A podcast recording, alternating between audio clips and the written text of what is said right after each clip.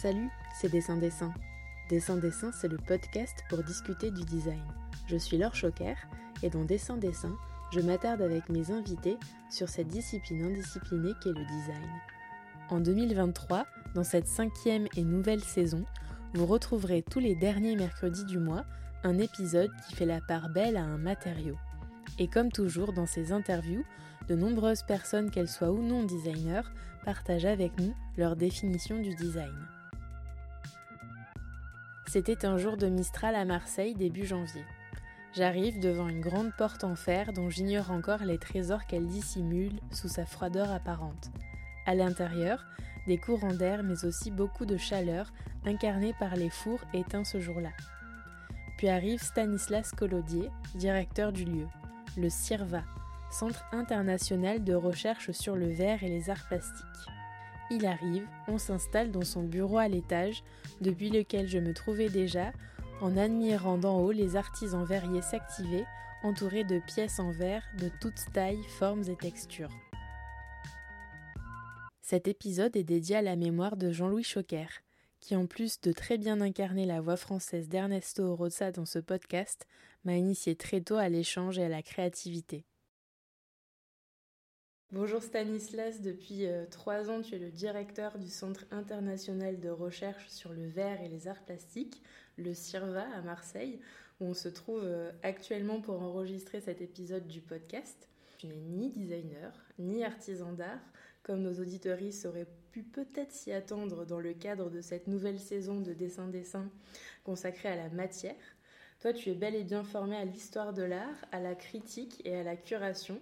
Et ta spécialité, ce sont les musées territoriaux. Alors pour commencer, est-ce que tu veux bien nous raconter comment tu es arrivé au CIRVA Moi, je ne sais pas si musées territoriaux, c'est une spécialité. J'ai vu ça sur LinkedIn. Hein, euh. je crois que c'est quand on a le, concours de l'Institut national du patrimoine. Après, on, est, euh, on, est étiqueté euh, État ou territorial. moi, mon, rêve, ça, ça, a toujours été de travailler avec des œuvres d'art pour ça que j'ai passé le concours de, conservateur, parce que moi, je viens plutôt d'une famille euh, éducation nationale, donc euh, il n'y avait pas forcément de, lien direct. Euh, voilà, donc j'ai suivi la voie des, concours, et, c'est vrai que bah, c'est, je sais que c'est assez atypique qu'un conservateur soit un directeur de, centre d'art, mais, mais pourquoi pas? Je pense que si on est à un moment où où les, les, disciplines sont déjà en train de s'ouvrir et, et, les chasses gardées aussi. Et c'est bien que ça se fasse dans les deux sens d'ailleurs. Je crois que c'est très important qu'il n'y ait pas uniquement euh, des conservateurs mm. en responsabilité euh, dans les musées. Euh, voilà, même si c'est aussi une excellente formation et un très bon concours, mais voilà, il faut avoir différents, différents points de vue sur la matière. Et tout comme dans les centres d'art, ça peut être intéressant d'avoir des, des, personnes qui ont une formation avec une certaine sensibilité à la question du patrimoine, mm. euh, qui se posent au CIRVA, puisque au CIRVA, on conserve euh, une collection et des archives de la création. C'est des choses euh, qui me qui m'intéressent beaucoup voilà mm. mais ce qui m'a peut-être conduit au, au CIRVA pour répondre à la question c'est je dirais que c'est la question du processus alors qu'est-ce que c'est que ça, le, processus? Bah, quand, on est historien de l'art et qu'on s'intéresse aux œuvres d'art, il y a différents aspects euh, de, ce qui constitue une œuvre qui, peut nous interpeller. Euh, pour certains, ça peut être euh, des questions purement esthétiques, purement sociales, politiques. ça peut être aussi l'histoire des collections, le, tout le, voyage d'une œuvre à travers le temps. Et moi, ce qui m'a toujours beaucoup intéressé, c'était la, la, genèse des œuvres. Euh, comment est-ce qu'un créateur était euh, arrivé à, concevoir une œuvre euh, d'une manière plutôt qu'une autre? Comment est-ce que l'idée est apparue? Comment est-ce qu'elles sont concrétisées? Et puis tous les, les, petits obstacles et les mmh. petits hasards qui ont fait euh, que le résultat était, était loin euh, de l'intention première, hein, souvent. Et, voilà, donc en, tant qu'historien de l'art, moi, ce qui m'intéressait beaucoup, c'était de reconstituer cette histoire et du coup, bah, de travailler dans un lieu de création plutôt que de la reconstituer, ça permet de l'observer, voire même un petit peu d'y participer, parce que le CIRVA est un atelier, donc c'est tout le monde de par sa présence, son regard, ses discussions, de par le, le, quotidien qui est partagé avec les artistes et designers, voilà, participe. C'est l'histoire dans l'histoire un petit peu, au final. Et euh, quand on arrive sur la, sur la page internet du, du CIRVA, on tombe sur une galerie d'images où on aperçoit un peu le verre sous toutes ses coutures. Euh, tantôt un projet en cours euh, du designer Grégory Granados qui était un précédent interviewé du, du, podcast, tantôt une photo de l'artiste et sculpteur Richard Di Rosa au CIRVA dans les années 90, ou bien encore un dessin préparatoire de la designer néerlandaise Ella Youth. Donc on a quelques indices sur la vocation euh, du, lieu dont tu as la responsabilité. Mais est-ce que tu peux nous raconter, justement, tu as commencé un petit peu à nous dévoiler euh, ce que vous y faites, mais euh, voilà, nous raconter quelles sont les activités du, du CIRVA en y allant dans les détails. On a, du temps. Bah, en, tout cas, c'est une belle manière de l'introduire par la galerie de photos sur le site et, merci de Vraiment, de l'avoir euh, remarqué parce qu'elle super bien. Enfin, je, tiens à dire que le, je ne sais pas qui est derrière le design du site et la conception, mais elle est super bien fait. Bah, le design, c'est Malou Messien, euh, qui est cette formidable graphiste, euh, voilà, qui j'ai proposé de, de, de reconcevoir le site à mon arrivée à la direction. Pour moi, mm. c'était très important aussi de, de, de, pouvoir aussi mettre ma, ma patte. Mais cette patte, finalement, pour moi, c'était dans la continuité de ce que le, le CIRVA avait euh, toujours été, mm. euh, à savoir un lieu de recherche. Euh, donc ce mot-là, recherche, il est fondamental. Et ces recherches par opposition un autre terme qui est le terme de production. Et ça, je pense que ça parlera forcément à tous les designers. Euh, quand on met un objet en production, il a déjà été conçu. Et ici, on est euh, justement le lieu de la conception. Euh, donc c'est le moment où elle se fait en action. Et la conception autour d'un matériau qui est le verre. Et donc l'activité principale, parce qu'il y a beaucoup, on fait énormément de choses dans ce mm. petit lieu avec peu de, de, de salariés finalement, de statut associatif. Mais le, la mission première, hein, euh, quand, depuis sa création dans les années 80, c'est de mettre ce matériau à la portée euh, des créateurs, artistes, designers, mais il y a aussi eu euh, des cinéastes, des musiciens, qui n'en maîtrisent pas les paramètres techniques. Et ça, ben, il y a une particularité, une spécificité du verre, hein, c'est que c'est pas un matériau à portée de main. Euh, si on compare à de la terre, euh, on peut facilement quand même acheter une mode de terre et puis commencer à la sculpter. évidemment, hein, ça, ça n'enlève rien aux, grands céramistes. Il c'est justement le, gap est peut-être énorme entre l'accessibilité du matériau et euh, les, ce, ce qu'on peut en tirer. Alors que justement, le verre, peut-être le gap est moins important parce que il est euh, très difficile d'accès parce que ça demande des savoir-faire, un, très long apprentissage et puis des équipements aussi. Euh, bah, c'est un coût. Euh, il y a une vraie barrière à l'accès pour ce matériau. Et c'est pour ça qu'il a été créé, le CERVA, comme lieu de recherche, d'expérimentation, à but non lucratif. On, invite des artistes et des designers qui ont le privilège de venir, non pas pour faire produire des objets qu'ils auraient déjà conçus, mais pour entrer en relation avec cette matière et en dialogue avec les techniciens qui la travaillent pour comprendre les possibilités et lancer différents projets euh, qui vont se poursuivre ou être euh, abandonnés. Et pour revenir du coup à la, galerie de, photos, l'idée c'était justement comment euh, rendre sensible à travers des images cette réalité-là. Et l'enjeu dans la galerie de photos, moi c'était vraiment un parti pris assez fort, euh, j'avais vraiment euh, décidé qu'il n'y ait aucune euh, photo un petit peu cliché, genre image d'épinal, de l'atelier de verre tel qu'on en voit à beaucoup d'endroits, parce que ça ça, disait la production, mais ça, ne racontait pas la recherche. Et donc pour raconter la recherche, proposer une typologie qui était le dessin, parce que justement, c'est aussi le titre du podcast, derrière l'idée du dessin, il y a l'idée du projet et de l'idée. donc des photos de dessin, des photos de processus, on voit la matière en train d'être informée, formée, des photographies d'artistes, de designers, parce qu'on est un lieu d'accueil, et puis des, détails de matière aussi, justement pour qu'on soit plongé. Et un petit peu cette typologie, bah, c'était une manière de, raconter comme ça par la matière, par le geste, par, euh, par l'idée, euh, l'expérience qui se déroule euh, au CIRVA. Donc ça, c'est vraiment notre mission principale. Et après, le CIRVA, c'est aussi un centre d'art qui conserve une collection, j'en ai déjà un petit peu parlé. Mm. Donc ça fait aussi partie de nos, missions, la préservation de cette collection et euh, sa présentation. Donc, euh, on va en reparler tout à l'heure de voilà. ça. et puis, euh, après, notre dernière mission, c'est ce qu'on appelle la diffusion.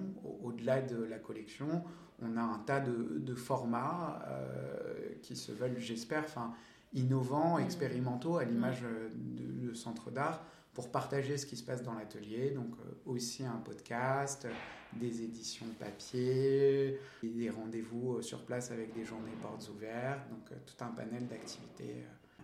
Oui, on va, on va reparler de ça. Et tu disais aussi que tu n'es pas tout seul ouais, non, équipe, voilà, des techniciens. Donc, est-ce que tu peux un peu nous, nous parler de cette équipe qui est là, enfin, qui a une grande part dans les, les résidences des designers et des artistes qui sont accueillis ici? Oui, tout à fait. Bah, moi, j'aime bien comparer un peu le CERVA à une, une, compagnie de danse sans chorégraphe et avec un chorégraphe invité. Et, sauf que le chorégraphe ne connaît rien à la danse. c'est un peu l'idée. Donc évidemment, bah, les, les, danseurs sont très importants et ils ont une importance parce qu'un chorégraphe, il réagit aussi au corps et à la personnalité des danseurs. Et là, c'est le cas avec euh, les collègues verriers. Donc euh, il y a une équipe, euh, actuellement euh, quatre personnes, qui maîtrisent une palette de, techniques assez mm. variées. bon, la, technique la plus pratiquée au CERVA, ça va être le verre soufflé, mais ils sont tous aussi des, des, travailleurs à froid, parce que le verre se travaille et à chaud dans un premier temps et ensuite à froid. On est équipé pour le thermoformage, également pour la pâte de verre. Donc euh, voilà, une équipe de, quatre techniciens variés actuellement, dont une apprentie euh, qui nous a rejoint au mois d'août euh, grâce au soutien de la Fondation d'entreprise Hermès. Et ça, ça a été vraiment important aussi dans l'histoire du CERVA. C'est la première apprentie dans, dans l'histoire du CERVA. Et il y a des collègues qui sont là depuis longtemps. Le collègue qui est là depuis le plus longtemps, il est ici depuis 2002. Et donc, ils ont beaucoup euh, de, savoir-faire euh, à transmettre. Voilà. Puis, il y a également euh, une, personne qui est plutôt en charge de la logistique dans l'atelier, qui n'est pas un technicien, mais qui va être là pour faire le suivi eh bien de, des fours, des équipements, le bâtiment. Donc voilà, on, ce qui est intéressant sur Surface, c'est que la majeure, la majeure partie de l'équipe, elle est dédiée à mmh. l'atelier et justement à la collaboration avec les artistes. Puis après, comme dans les centres d'art un peu plus classiques, il y a également une administratrice et puis une collègue qui s'occupe euh, de la communication et de la médiation. Et c'est eux qu'on entend d'ailleurs euh, derrière nous. Si vous vous demandez euh, quels sont ces bruits, et bien, ce sont les, les verriers qui travaillent. et bah oui, aussi question essentielle, mais est-ce que le CIRVA se visite? Alors le CIRVA se visite peu, euh, mais peu c'est mieux que pas. il se visite pendant des journées portes ouvertes. Et donc il y, a, il y a, trois rendez-vous par an. Il y a les journées européennes des métiers d'art.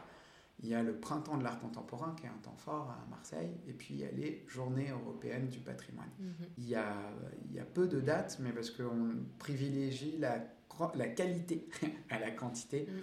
Et c'est des visites de groupe, mais qui sont gratuites. Il faut s'inscrire à l'avance. Donc il faut être attentif à l'ouverture des créneaux sur notre site. Euh, ces visites, elles, elles, se font généralement en deux temps. Il y a un, premier temps euh, au rez-de-chaussée dans l'atelier, on apprend un petit peu euh, le B à bas du travail du verre parce que les visiteurs et visiteuses sont toujours très curieux mm. de, de, comprendre comment ça fonctionne. Et il y a un deuxième temps en dialogue avec l'artiste ou la designer qui est en résidence et, euh, et là, l'idée, c'est aussi que justement le, public puisse poser des questions autour de la création et qu'ils comprennent la spécificité du CIRVA. Donc encore une fois, on ne se visite pas comme un, atelier très traditionnel de verre, avec la visite un peu très cliché qu'on pourrait faire de ce genre de lieu. Mais l'idée de ces visites, c'est vraiment de, restituer la complexité du travail qui s'opère dans cet atelier et c'est aussi des petits temps privilégiés mm. où on a l'occasion d'échanger avec un créateur. Et ça, c'est, c'est quand même pas toujours. Euh, bah, enfin, pour le grand public, souvent, on n'a jamais rencontré un artiste et mm, mm, c'est l'occasion. C'est sûr. Et puis, vous organisez aussi des expositions euh, avec d'autres lieux partenaires dans Marseille. On va, on va en discuter. J'ai aussi vu que ben, c'est cool que je puisse euh, m'entretenir avec toi début 2023 parce que j'ai vu sur le site que 2022 euh, a été décrété année internationale du verre par l'Assemblée générale des Nations unies. Et que du coup, je cite, hein, je, lis ce que j'ai lu sur le site, à cette occasion, le CIRVA intègre le programme des routes du verre qui répertorie les lieux d'exception du travail de cette matière. Donc moi, je connaissais ben, la route de la soie, mais j'ignorais l'existence de ce programme euh, au nom plutôt évocateur. Est-ce que tu veux bien nous expliquer euh, ben, ce que vous avez fait justement en 2022 euh, avec ce programme? Bah, La route du verre, c'était surtout un site internet qui répertoriait tous les lieux de création, de travail en lien avec ce matériau.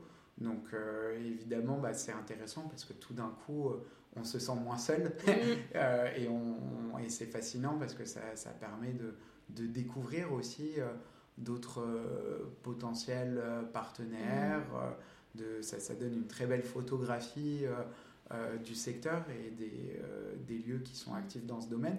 Donc nous, évidemment, bah, on s'est inscrit pour y être référencé. Et en fait, c'était un fonctionnement très décentralisé en 2022, hein, la, la, route du verre où on pouvait tous euh, partager nos actualités euh, sur euh, ce, ce site-là. Et nous, en 2022, bah, dans le cadre de cette année internationale, on a notamment travaillé à la présentation des résultats du workshop qu'on avait accueilli en 2021 dans le cadre de l'Académie des savoir-faire organisée par la Fondation d'entreprise Hermès, qui était dédiée aux matériaux verts. Du coup, 2022, ça a été une année euh, un petit peu spéciale aussi, et pour la Fondation d'entreprise Hermès et pour le CIRVA, parce qu'on a organisé une exposition sur site, euh, ce que l'Académie des savoir-faire, le programme, n'avait jamais fait en 10 ans. C'était la cinquième édition, c'est tous les deux ans. Et euh, il y a un workshop qui normalement est confidentiel. Mhm. et là, les résultats étaient tellement enthousiasmants qu'ils avaient cette envie de les partager. Et nous, Sirva, euh, en dehors des journées portes ouvertes, on fait des expositions hors les murs, on en reparlera, mais on fait rarement d'expositions in situ. Et là, euh, pendant trois jours, euh, on a un petit peu rangé l'atelier, on l'a nettoyé de fond en comble pour y présenter voilà, les résultats du workshop. Et donc ça, c'était aussi dans le cadre de cette année internationale du verre. Et ben, on était très fiers parce qu'on a eu 600 visiteurs en trois jours. Donc un, un, beau succès. Et en fait, je discutais avec une artiste qui est en résidence au Cirvar qui s'appelle Mathilde Rosier, qui est peintre et qui me disait que il y a le, meilleur lieu pour voir une œuvre d'art, c'est le lieu, euh, le contexte dans lequel elle a été produite. Et que voilà, rien ne remplacera ce lieu parce que ça a été créé avec une atmosphère, une lumière particulière. Et là, ça s'est vérifié euh, à ce moment-là. C'est vrai que montrer des, des... C'était pas des œuvres d'ailleurs, c'était vraiment euh, des essais techniques hmm. du processus, mais de montrer euh, ce travail dans l'atelier, ça avait beaucoup de sens. C'est quand même aussi assez rare que ce soit euh, montré en fait. Donc en général, dans les musées, on montre souvent le résultat. Et pas le, processus, comme tu le dis très bien, qu'il y, a derrière. comme tu le disais aussi, l'une des activités centrales du CIRVA, c'est donc d'accueillir des artistes et des designers les designers euh, et, designeuses qui ont toute leur place ici, et notamment par biais d'une résidence qu'elles obtiennent en étant lauréats ou lauréates du Grand Prix Design Parade de la Villa Noailles. Et parmi les derniers dernières en date, j'ai envie de, mentionner Cécile Canel et Jacques Averna, qui ont été euh, lauréats en 2021. Le but de la résidence au, au CIRVA pour les designereuses, c'est de concevoir un vase qui sera exposé à la Villa Noailles lors de l'exposition de fin de résidence. Et le vase, c'est un objet qui fait débat il a une large place dans l'exposition permanente du MAD avec une aile nommée Les avatars du vase, mais il est aussi un peu décrié par les designers parce que c'est un objet de décoration. Donc on pourrait se dire comme ça qu'imaginer un vase, quand on est designer, ben ça casse pas des briques sans mauvais jeu de mots parce que c'est se limiter à un travail de la forme, un exercice qui est pas nécessairement, ou en tout cas pas que mm. celui euh, du designer, qui ancre son approche sur les usages, mais qui en fait est pas du tout euh, inintéressant. Est-ce que pour toi ce serait un jour envisageable d'imaginer autre chose que la création d'un vase dans le cadre de cette résidence qui, comme tu le disais très bien, est une résidence de recherche? Alors, c'est une très la question bonne question. Touchy, hein. non, mais c'est bien, elle est, elle est, tout à fait pertinente. Et puis, euh, euh, moi, je, me, je, je l'ai aussi formulée de la même manière quand mm. je suis arrivé à la direction du CERVA en discussion avec notre partenaire qui est euh, la ville de Noye, qui était très attachée à cette idée-là. Euh, donc, euh, bon, ben voilà, le partenariat avait 10 ans, moi j'arrivais. donc euh, Oui, parce que ça fait 3 ans que tu es à la direction du CERVA, c'est oui, ça Oui, c'est ça. le partenariat, c'est même maintenant 13 en fait. Hein. il y a 3 ans, ça, faisait déjà 10 ans. Donc, bah, tout simplement, je leur ai fait confiance en mhm. disant qu'il y avait peut-être des, des, raisons à ce choix. Et je pense que les, les raisons elles se, oui, elles se sont vérifiées. Enfin, en tout cas, moi, je trouve que c'est une bonne, euh, une bonne formule. Alors, pourquoi? Il y a une première qui est peut-être la moins intéressante, mais elle est très concrète et c'est aussi euh, pragmatique et matériel. C'est contrairement euh, aux nos autres résidences qui ont une durée plus longue, en moyenne deux ans, celle-ci ne dure qu'un an, puisqu'il y a une design parade chaque année. Donc, euh, évidemment, il faut travailler plus vite. Euh, ces résidences sont un petit peu moins longues. Et le CIRVAS, qui est assez exceptionnel dans les autres cas, c'est qu'on laisse aux designers, aux artistes, le temps de l'errance, de, ne pas faire de choix. Là, euh, c'est un petit peu comme si on grillait cette étape pour avancer un peu plus vite et pour être prêt pour la design parade de l'été suivant où il faut montrer mais on pourrait montrer effectivement seulement du process et pas forcément un résultat. Mais en fait, la vraie raison, je pense qu'elle est aussi euh, justement dans ta question. Elle est là, la réponse, c'est de dire que le vase, c'est un objet euh, a priori pas très intéressant, un peu, un peu désuet, dont le fonctionnement a déjà été vu, peut-être orienté vers la décoration. Et en fait, bah, ça, c'est un super défi et c'est une excellente question à poser et en fait, ce qui est fascinant quand on regarde euh, les vases qui ont été réalisés pendant ces dix années, bah, c'est que cette, contrainte, ça devient un prétexte pour se mettre au travail.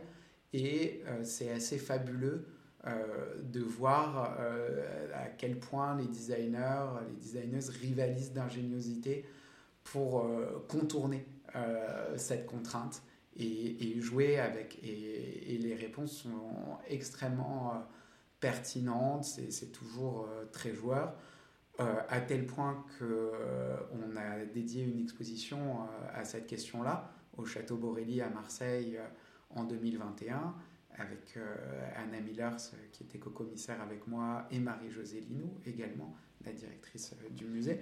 En fait, le point de départ de cette exposition, c'était justement ça, c'était de se dire, voilà, ça fait dix ans que le partenariat existe, donc on a 10 designers, euh, designeuses qui sont intéressés à cet objet-là.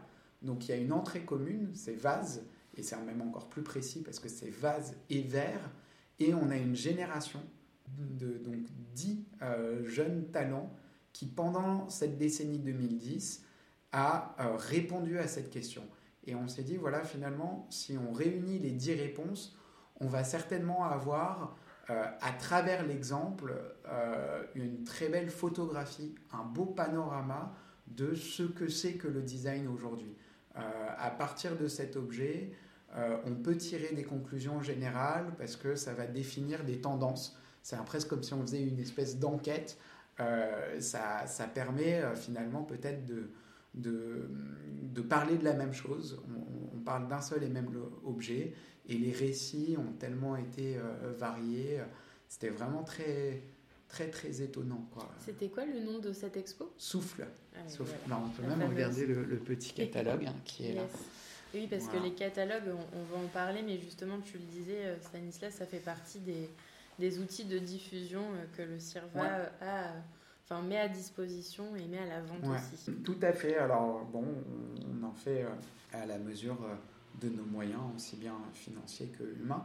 En fait, historiquement, euh, le, le, CIRVA avait euh, lancé cette collection Cahiers du CIRVA qui existe depuis les années 80. Mm. Euh, il y en a eu certains dans les années 80 et puis beaucoup dans les années 90. Et ils avaient toujours le même format. Et moi, je trouvais ça intéressant de, de conserver le, le, format et juste d'agrandir la collection et que le catalogue reste un lieu de création. comme on est un centre d'art, donc en fait, ce qui est formaté, c'est le format, mm. mais à l'intérieur, c'est libre. Et on peut jouer avec. Et par exemple, si on regarde celui que Grégory Granados a fait, bah, Grégory, il a intégré un petit flip, un petit flipbooks. Mm. On, on, peut voir une plante danser si on, tourne les pages. Mais là, on vient de sortir le, le cahier avec Tamar Hirschfeld, euh, où là, c'est vraiment euh, des collages numériques. Euh, c'est très dense, c'est très touffu. Et on, travaille donc avec Johanna Himmelsbach, qui est la, graphiste que tu as croisée euh, mm. en arrivant hein, ce midi. Et donc, euh, voilà, moi, depuis que je suis là, on en a fait trois en, trois ans, avec ma collègue euh, Bérangère Huguet, qui suit ça aussi depuis le, le CIRVA. Et c'est un dialogue très horizontal, comme ça, entre l'artiste, la graphiste et le CIRVA. Et, et donc, c'est aussi euh, bah, c'est important de laisser euh, des traces de ces expériences de création. Pour moi, c'est aussi important d'écrire. Euh, voilà, l'écriture aussi de, de qui est je pense que le, les centres d'art c'est des lieux de production, mais donc aussi des lieux de, de production intellectuelle. Et ça fait partie de notre travail d'accompagnement des artistes que de créer aussi des espaces de, de réflexion d'abord et puis de visibilité ensuite autour de leur travail. C'est ça, oui, parce qu'en fait, on, les, cette, toute cette recherche qui est produite euh, au, centre, ensuite, elle devient bah, voilà, des, des objets euh, d'édition euh, et aussi des expositions itinérantes. Tu parlais justement de, de, celle qui a lieu en ce moment aux Beaux-Arts de Marseille avec Tamar Hirschfeld. Voilà, donc aujourd'hui, c'est ce qui est visible demain, cette année, qu'est-ce qui va être visible Qu'est-ce qui est euh, dans les, dans les tuyaux? Dans les tuyaux. Alors, donc, euh, l'exposition de Tamar Herschel, elle est visible jusqu'à fin avril. Ensuite, cette année, ben, on va avoir une, une actualité euh, forte, non pas uniquement à travers les expositions, mais à travers notre collection. Parce qu'on va prêter une trentaine d'œuvres au musée d'art contemporain de Marseille. Euh, donc euh, elles vont euh, s'insérer dans le parcours des collections, puisqu'on a vraiment des chefs-d'œuvre mm. pour la seconde moitié du XXe siècle et le début des années 2000. Et on va aussi faire un dépôt d'œuvres auprès du musée des beaux-arts de Nancy, qui est un musée dit des beaux-arts, mais qui en fait a une très belle collection d'art décoratif dédiée au verre, parce qu'on est vraiment dans la région, en mm. Lorraine, et avec un sous-sol formidable qui avait été aménagé par euh, Béatrice Salmon, si je ne dis pas de bêtises, quand elle était directrice du musée, avec notamment la collection Dôme. Mais aujourd'hui, euh, Susanna Gallego, qui est la nouvelle directrice du musée, euh, avec Marion Paco, qui est attachée de conservation, ont décidé d'ouvrir un petit peu cette histoire à d'autres collections. Et on va notamment prêter des très beaux vases de Sotsas et de Gaetano Péché. voilà, donc on est très fiers aussi, Serva, de, de mettre un petit pied dans la région Lorraine, euh, mm. qui est aussi un des, un des bastions euh, du verre. Donc ça, c'est chouette.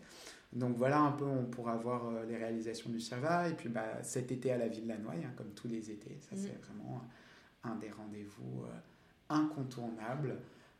voilà, il y a aussi beaucoup, beaucoup d'expositions en partenariat qui sont dans les tuyaux pour 2024 mais euh, ça va être, euh, c'est encore trop tôt pour en parler.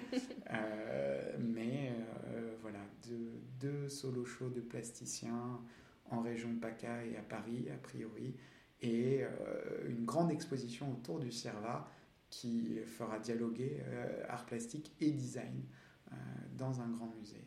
Chouette, ben justement, tu fais la, la, transition, la transition parfaite avec la question suivante parce que ben justement être en résidence au CIRVA, c'est soit euh, pour des designers, soit pour des artistes. On le disait, ça leur permet d'appréhender euh, voilà, la, la, matière qu'est le verre et de dialoguer euh, étroitement avec les, les, verriers qui sont dans la maison. Et toi, depuis que tu es là, je me demandais ben, quel regard tu portes sur cette, cette collaboration finalement triptyque artisan-designer et artisan-artiste. D'ailleurs, si je dis pas de bêtises, j'espère, même si je crois qu'il y a eu une tentative avec le, Mobilier National, qui est un des partenaires du CIRVA, pour le moment, les résidences, elles sont soit destinées aux designers, soit destinées aux artistes. Mais est-ce qu'un jour, il pourra peut-être être question d'une résidence croisée entre ces trois corps de métier, si j'ose dire, euh, une résidence euh, aussi puisse peut-être accueillir d'autres verriers euh, internationaux au CIRVA. Enfin voilà, est-ce que toi, depuis trois ans que tu es là, tu as ce genre d'idée en, en tête? Alors ça, ça m'intéresse, mais je ne sais pas si ça s'appellerait une résidence, parce qu'en fait, l'objet de la résidence ici, c'est justement la rencontre entre euh, l'expertise euh, technique mm. euh, qu'on a au CIRVA et des créateurs qui ne l'ont pas. Donc un verrier en résidence au, CIRVA, ça serait presque insultant, puisqu'il n'a rien à apprendre, ou elle n'a rien à apprendre. Par contre, qui est plutôt des échanges euh, technique, mm. avec effectivement euh, le fait qu'on puisse accueillir au sein de l'équipe euh, un verrier qui ait envie de s'insérer dans ce rythme de production qui est la recherche et la collaboration avec les artistes. Oui, ça c'est quelque chose qui m'intéresse beaucoup. Ça s'est déjà fait, hein, déjà de par le passé. Il faut savoir que quand le CERVA a été créé, euh, pendant longtemps, euh, jusqu'au début des années 2000, en fait, les verriers restaient que quelques années au CERVA. Et euh, il y a eu, du coup, comme ça, une centaine au moins de, techniciens, techniciennes qui sont passés au CERVA. Et aujourd'hui, on a une équipe qui s'est un peu plus sédentarisée, on, pourrait dire. Mais du coup, il y a, cet atelier, il a aussi vocation à être un, un lieu encore et toujours de passage. Alors ça on continue de le faire avec l'accueil de nombreux stagiaires, mhm.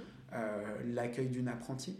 Ça a été aussi justement une manière euh, d'apporter comme ça un petit peu de, euh, de renouveau au sein de l'équipe et de trouver un équilibre entre une connaissance très fine et très intime de cet atelier et des regards et des énergies un petit peu nouvelles.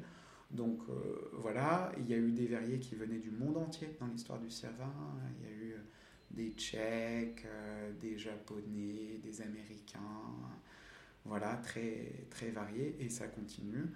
Et là, euh, moi j'ai pris quelques contacts avec euh, une des Fornace à Murano. Donc j'espère qu'on arrivera effectivement à nouer ce partenariat mm. d'ici peut-être un an avec Murano. Alors selon quelle modalité, mais en tout cas, le, même à l'international, le CIRVA attire beaucoup parce que euh, les, lieux de production plus classiques, ils ont compris qu'ici, on a une culture euh, de l'expérimentation et de la recherche. C'est ça, oui. Et le verre, ça reste un milieu euh, déjà qui est assez petit et j'ai l'impression assez conservateur. C'est pas évident, ça, ça a été vraiment le tour de force dans les années 80.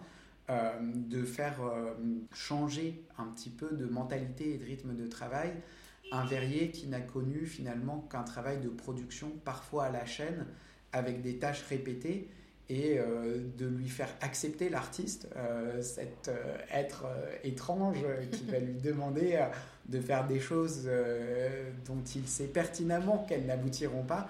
Et pourtant, au Cerva, bien, même si on sait que ça n'aboutira pas, bah, on essaye, on essaye un petit peu autrement, enfin, on est à l'écoute et on est un lieu très souple et très flexible. Et, il y a beaucoup à apprendre de nous, en fait. Euh, voilà.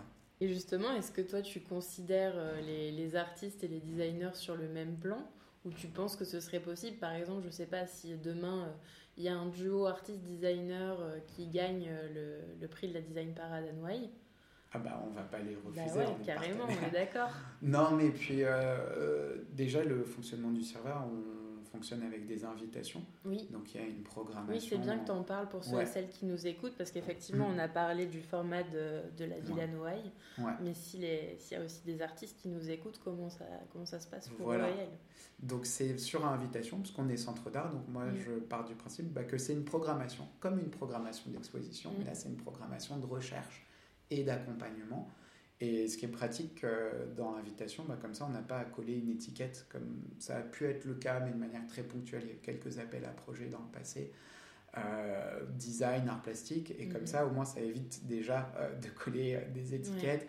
Et moi, je crois que c'est surtout aujourd'hui, ces distinctions, elles sont assez non nécessaires depuis, enfin, finalement, le, la réconciliation entre design et, art plastique, ça existe au moins depuis la pensée de l'art total et depuis le, le début du XXe siècle. Je veux dire, il y, a, quand même beaucoup de mouvements d'avant-garde qui ont voulu penser euh, euh, en fait des projets de société à tout niveau, esthétique, fonctionnel. Donc, euh, donc peu importe, et, les liens, ils sont, ils sont bien, plus, bien plus forts que ce qu'on peut croire. Grégory Granados, c'est un bon exemple. Aujourd'hui, il est présenté comme designer, mais il a aussi fait une école d'art, il s'intéresse beaucoup à la danse. Enfin, ça, c'est vraiment pas, pour moi, c'est pas, il n'y a pas un sujet à cet endroit-là. Après, ça n'enlève pas que la spécificité des deux disciplines. Enfin, la, discipline design, de toute façon, elle est assez jeune, elle a mm. aussi euh, ses codes, tout comme euh, la discipline art plastique. Enfin, euh, elle est aujourd'hui, elle aussi, elle se remet en mm. question. pour moi, il y a un grand bouleversement qui est en train de se passer dans, aussi dans les études dites d'histoire de l'art où euh, la discipline tutélaire peut-être c'était l'histoire et on comparait les œuvres qu'à l'histoire, mais aujourd'hui il y a l'anthropologie euh, est très très très importante aussi pour les plasticiens, tout comme elle peut l'être pour les designers. Donc c'est c'est voilà, on pourrait en parler pendant des heures. C'est clair, c'est clair. Bon, tu nous as parlé comme ça aussi des, des liens que tu peux tisser avec euh, d'autres institutions nationales et internationales. Et je pense notamment euh, à, Eve Georges, euh, qui est euh, ben, une fidèle auditrice de, dessin-dessin et qui va débuter sa résidence à New York à l'heure où cet entretien sera, sera diffusé, puisqu'elle est, elle est lauréate de la Villa Albertine. Et elle m'a indiqué que pendant cette résidence, elle avait pour objectif de dessiner et mettre au point une pièce qui serait éditée aux États-Unis lors de son passage au Corning Glass Lab, qui, je crois, à une histoire étroitement liée avec celle du CIRVA, si je dis pas de bêtises. Ouais, ouais, tout à fait, parce que hum, en fait le le Corning, euh, c'est donc c'est il y a le Corning Glass Lab qui est aussi un lieu de recherche. Il y a aussi le Corning Museum. Enfin, Corning, c'est c'est tout un complexe autour du verre aux États-Unis, qui est un mm. peu la mecque euh, du verre. Et il a organisé une exposition itinérante euh, à la fin des années 70 euh, qui a été accueilli en France en 1982. Et c'est lors de l'inauguration de cette exposition itinérante que le ministre de la Culture, qui était Jack Lang, a annoncé la création d'un lieu dédié au verre. Et donc, euh, bah, c'était un petit peu l'acte de naissance du CERVA. Donc, on est, on est né d'une certaine émulation vis-à-vis des, des États-Unis et, du Corning. Et comment vous allez accompagner euh, Eve dans, dans, sa résidence, puisqu'elle m'a dit que oui. Sirva était partenaire de, de sa résidence Tout à fait. Alors nous, on est partenaire de la résidence de Eve, dans la mesure où bah, elle a envie, euh, là, la recherche, elle ne va pas se faire au Sirva, elle va se faire aux États-Unis. Mais on avait envie qu'il y ait un petit clin d'œil, euh, de trouver une manière comme ça de, de tisser des ponts. Et le CIRVA n'est pas vendeur d'objets, on n'est pas un éditeur vendeur, mais on réalise toutefois deux objets euh, qui sont tous les deux sur ma table, le cendrier et le savon de Marseille en verre, qui sont réalisés selon une technique qui est le verre coulé. Et donc bah, le verre coulé, euh, le verre, en fait, la matière première, elle est chaude, elle est en fusion à 1150 degrés dans un four dit de fusion dans lequel il y a un creuset. Et en fait, euh, bah, deux fois par an, avant les vacances, il faut bien vider les fours. Et donc quand on vide les fours, ben, pour ne pas gâcher la matière, on vide euh, le verre à l'aide d'une louche dans des moules pour éditer ces deux petits objets euh, qui sont donc un petit peu notre mascotte. Et ça fait longtemps que c'est toujours la même mascotte. Et du coup, moi, j'ai proposé à Eve d'inventer la future mascotte du CIRVA, le, futur objet signature. Donc la seule contrainte, c'est qu'il soit en verre coulé, c'est une contrainte par la technique. Et après, elle peut faire ce qu'elle souhaite. Et, nous, ben voilà, on sera ravis de, de pouvoir créer ce nouvel objet, qui est un objet qui est commercialisé dans quelques boutiques spécialisées, comme la boutique de la ville de la Noailles ou la boutique du Frac, qui est notre voisin et euh, qui est aussi euh, un cadeau diplomatique qu'on peut remettre à tous nos, partenaires. C'est très différent de, des, résidences euh, classiques, mais pour là, en fait, justement, c'est nous qui passons commande. Donc, il fallait une personne qui connaisse déjà le verre, qui soit une technicienne. Et, donc, quand Eve est venue nous voir, voilà, ça faisait longtemps que j'avais envie d'avoir ce nouvel objet. Je me suis dit, chouette, j'ai peut-être trouvé la personne qui va avoir envie de le faire avec nous. On connaît déjà, enfin je, je, parle pour moi, mais ces, ces magnifiques poignées de porte de, de l'atelier Georges. Donc euh, on a, en tout cas, moi j'ai hâte de voir ce qu'elle va te concocter pour, euh, pour le prochain objet. Tu nous disais tout à l'heure que tu trouvais que le, le milieu du verre, c'était un milieu qui était, enfin je le traduis comme ça, mais assez traditionnel, euh, peut-être dans l'entre-soi. Euh, et j'aime bien euh, évoquer de temps à autre des, des, références pardon, de pop culture dans, dans, le podcast. Et je voulais te demander, Stanislas, si tu connaissais ou non euh, le concours qui s'appelle Blown Away, traduit en français par Envers et contre tous, qui est un programme qui est diffusé sur Netflix. En fait, c'est un concours qui met en compétition plusieurs, enfin, plusieurs verriers et verrières. Est-ce que tu penses que ce, ce type d'émission, il peut contribuer favorablement euh, à la mise en avant du savoir-faire exceptionnel euh, qui, est celui des verriers et, des verrières? Ah bah oui, à 100%. Mm. Alors je ne l'ai pas regardé parce que j'ai pas Netflix, mais euh, beaucoup de personnes m'en ont parlé, donc mm. ça témoigne déjà du succès. Et puis aujourd'hui, on est dans une époque où les métiers d'art sont revalorisés et tant mieux parce que je pense que j'étais à peine né, mais en gros, il y a eu un creux de la vague hein, quand même. Mm. Hein, dans les années 80, même début 90. Et aujourd'hui, il y a une vraie prise de conscience, euh, je pense aussi euh, bah, au regard de la crise écologique, parce que on revalorise euh, les objets qui sont durables, et souvent pour qu'ils soient durables, eh ben, il faut avoir consacré un certain temps à leur confection. Et puis, on est en train de se souvenir que voilà, il y a certains savoir-faire qui ont traversé les siècles donc euh, finalement euh, bah, qui sont assez simples à mettre en œuvre, qui sont vérifiés, euh, qui permettent de produire des matières qui ont aussi prouvé leur durabilité, parce que le verre, c'est certainement le plus vieux matériau de synthèse de l'histoire de l'humanité, et c'est un des matériaux qui se corrompt le moins. Donc en fait, voilà, on a, tout intérêt à, continuer à savoir produire du verre de manière traditionnelle et à transmettre ses savoir-faire. Et je crois qu'aujourd'hui, c'est presque un truc hype, en fait, d'être euh, verrier, euh, tout comme ça peut être un truc hype d'être fromager, boulanger ou boucher. Et euh, c'était pas le cas il y, a, encore 10-15 ans, quoi. À la fois, ça, contribue à la promotion de cette image, mais en même temps, si la série existe, c'est aussi parce que ce mouvement, il existe et que je pense il a, il a vocation à, à se développer encore et encore. C'est sûr. Puis bon, le verre, c'est quand même une mise en forme relativement spectaculaire et photogénique. c'est clair. Euh, c'est bien, ça se prête bien à ce genre de, de programme télévisuel. Bon, pour conclure, Stanislas, je vais te poser la question rituelle de dessin-dessin, qui est est-ce que selon toi le design est définissable? Si oui, quelle est sa définition? Et sinon pourquoi?